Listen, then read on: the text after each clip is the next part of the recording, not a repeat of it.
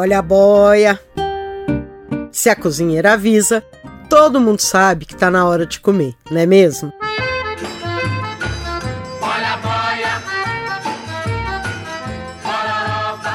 Mas você tem ideia de onde surgiu esse apelido para falar de comida? Não sei. Eu conto.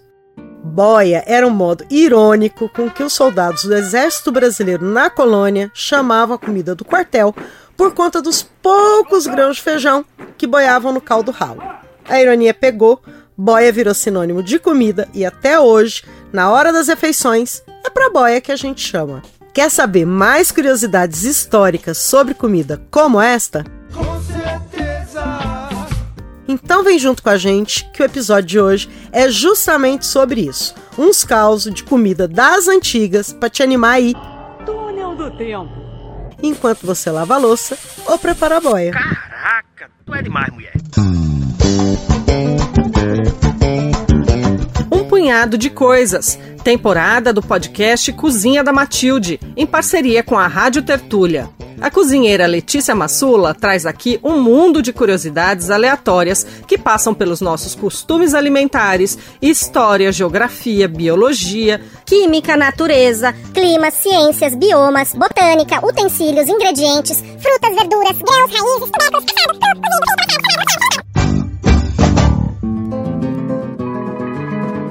Quando o ingrediente é local, em geral, ele é utilizado de maneira mais simples. Quando ele vem de algum outro lugar e é adotado localmente, ele chega como raro. E aí passa a ser usado em receitas mais elaboradas, mais sofisticadas do que aquelas que são feitas no local de onde ele vem. A gente trabalha com ele na chiqueza. Sabe como é? Eu sou chique, bem. Quer ver? Bora falar do arroz. Ele é um ótimo exemplo. Ele é asiático, onde geralmente é comido cozido apenas em água e sal ressaltando seu sabor purinho. À medida que ele foi andando para o Ocidente, passou pelo Oriente Médio, chegou na Europa, foi ganhando modos de preparo, receitas bem sofisticados. Foi ficando metido. E foi, inclusive, apropriado por algumas culturas alimentares como se fosse seu. Fala, não me diga! Olha aí, o arroz refogado com temperos à moda do Oriente Médio que é exatamente como a gente prepara arroz aqui no Brasil. Refogadinho, incrementado pelos temperinhos que sobem da panela, cebola, alho. Hum. Que maldade você fez comigo. Essa maneira aí se chama pilaf. Mesma coisa para o risoto italiano, a paella espanhola, o arroz caldoso de Portugal e ainda a galinhada, arroz com suã, arroz de puta rica, arroz Maria Isabel, todos os ritos goianos. Bom que chega da mida. Além dos baiões com feijão, que tem sua versão por toda a América Latina, cada país com o próprio. Gaio Pinto, Mouros e Cristianos, Arro Congri. Tudo isso? E assim vai. Tudo derivado do comichão que o cozinheiro tem de enricar um ingrediente novidade que chega na sua cozinha com fama de chique. Cozinheirada pira. Loucura, loucura, loucura. Pimenta com sal, sal com pimenta, uma branca, uma preta, sabor pimenta com... Por falar em local, a pimenta sempre foi um dos mais importantes temperos da panela indígena. Elas eram preparadas secas, levemente moqueadas, que é uma forma de defumação, e depois eram socadas no pilão e misturadas com cadinho de sal, que longe do litoral retiravam das cinzas. E essa mistura chamavam de Iquitaia ou Jiquitaia. O curioso é que ela não era acrescentada à comida, e sim direto na boca, em cima do alimento que queriam temperar com ela, como por exemplo o peixe. Isso é comida de comer com a mão. Isso é comida de comer com a mão. Aliás, essa nossa mania de comer com as mãos, arremessando com muita habilidade a comida para dentro da boca, especialmente a farinha, sem perder um único grão, é marca registrada brasileira e rendeu pra gente até o apelido de Papa Farinha. Eu adoro comer de mão também. É mais gostoso, né, gente? Eu sei no que que vocês estão pensando. Naquele senhor lá derramando farinha de forma desagradável. Não vou comentar. Credo que trem feio. Exorciza, Senhor. Exorciza. Oh, glória! Aleluia! Mas voltando a coisas agradáveis, a paçoca, A moqueca e o caruru são preparos indígenas, sabia? Tô sabendo, vai. Pra moqueca de fato que ela vai fazer só no dendê. Aliás, a moqueca original vem do mocking, What? método de cozimento de alimentos embrulhados em folhas e assados no calor residual do borralho, que é aquela cinza quente que fica no final da fogueira. E se a muqueca passou para a panela, também foi para a panela indígena. Nossos povos eram e continuam sendo ótimos ceramistas e já faziam panelas de barro por aqui muito antes do europeu chegar causando.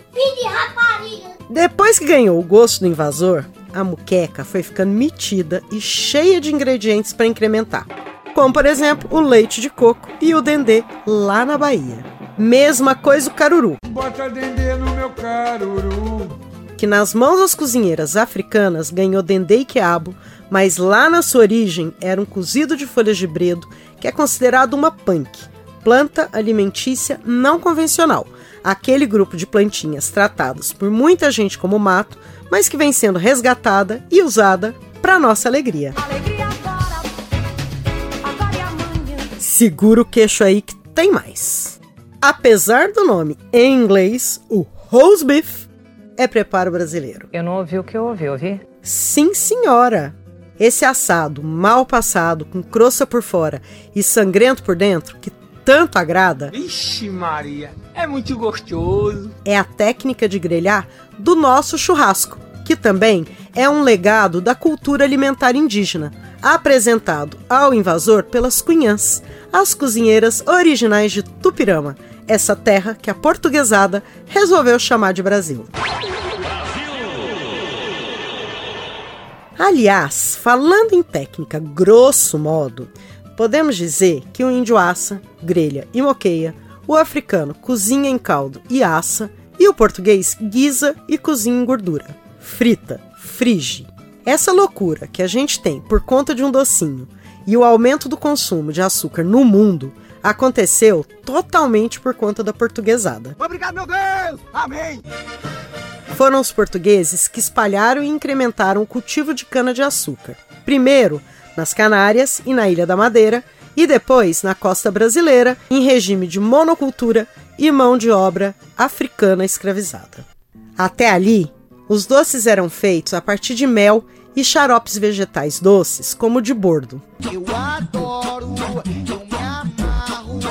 O açúcar, item raro, era, como sempre, restrito às elites. Eu sou rica! Foi a monocultura que possibilitou sua popularização e ele chegou no povão, causando inclusive uma certa antipatia nas elites que lá pelas tantas chegaram a reclamar que qualquer mecânico agora só quer saber de doce com açúcar. Vê se pode, Astolfo. Pois ele que vai amarrar o jegue dele no tutão. Se continua assim, daqui 500 anos vão querer viajar só de avião. Um avião quebrado. Eu sentei nos bancos de couro quebrado. Eu só tinha visto em Opala. Chama o Guedes. Acho que não. Mas o fato é que, mesmo com a antipatia das elites, o açúcar ganhou o mundo e seu caráter energético se converteu em impulso do trabalho braçal, e especialmente quando aliado ao café. Uma apropriação cultural do capitalismo que usou esse sabor tão agradável como motor de trabalho, ao mesmo tempo que expulsava populações nativas e devastava biomas nas colônias para cultivo de cana-de-açúcar em larga escala. Capitalismo maldito. Aqui no Brasil, essa atividade econômica foi largamente difundida e seus reflexos econômicos, sociais e raciais permanecem até hoje, assim como o nosso paladar, que adora e carrega nos doces. Somos uma pátria de bico doce e alma escravocrata. Cafezinho, dona Helena.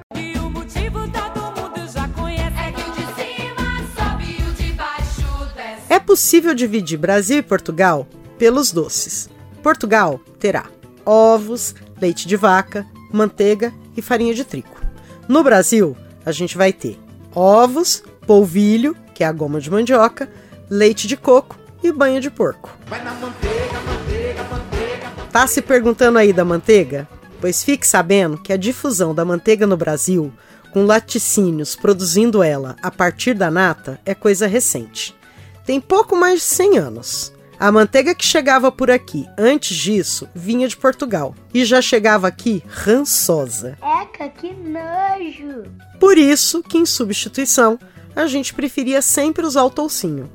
O que se produzia mesmo de derivado de leite por aqui era a coalhada, que continua sendo muito apreciada no sertão, e depois dela começaram os queijos. Misturava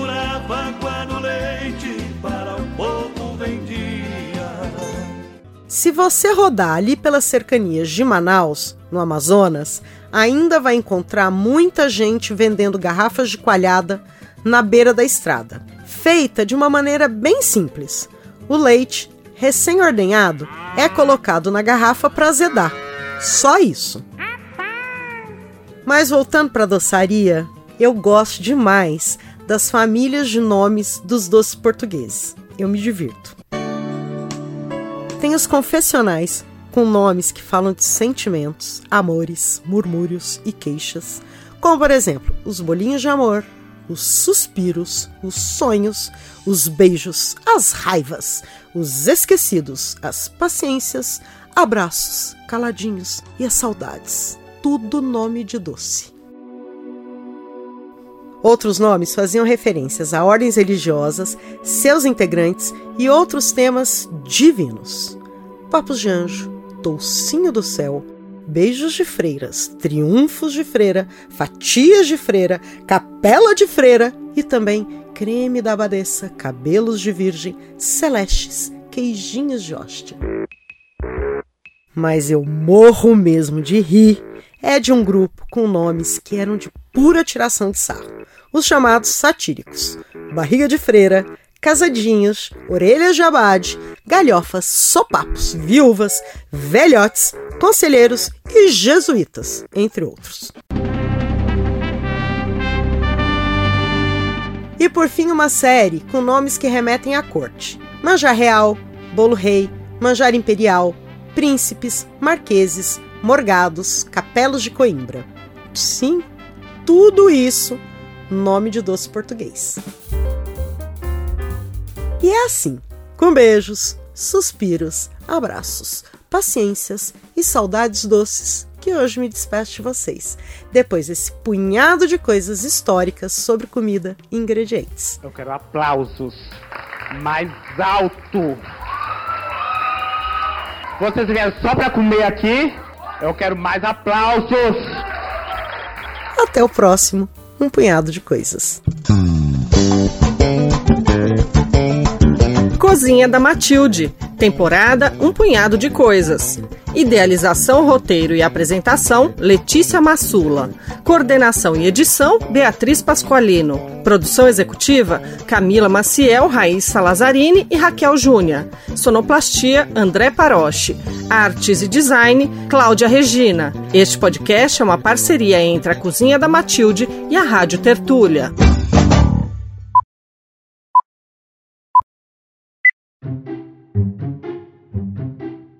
Deixa eu fazer mais uma vez. Pois é, eu acho que agora fica melhor. É porque antes eu tava com medo de ser animado. Aí eu desanimei demais. Então vamos tentar um outro Sabe tom. por quê? Tá, então vamos tentar mais uma vez de outro jeito. meio- meio termo. Meio termo, vamos tentar. Lembra que essa frase sempre é difícil. Essa maneira aí. Hum, hum, quer ver? Hum, hum, que aí vai mais fluido de uma vez só. Esse acréscimo. Fazer ele de novo, né? Em regime de mão. O leite recém-ordenado.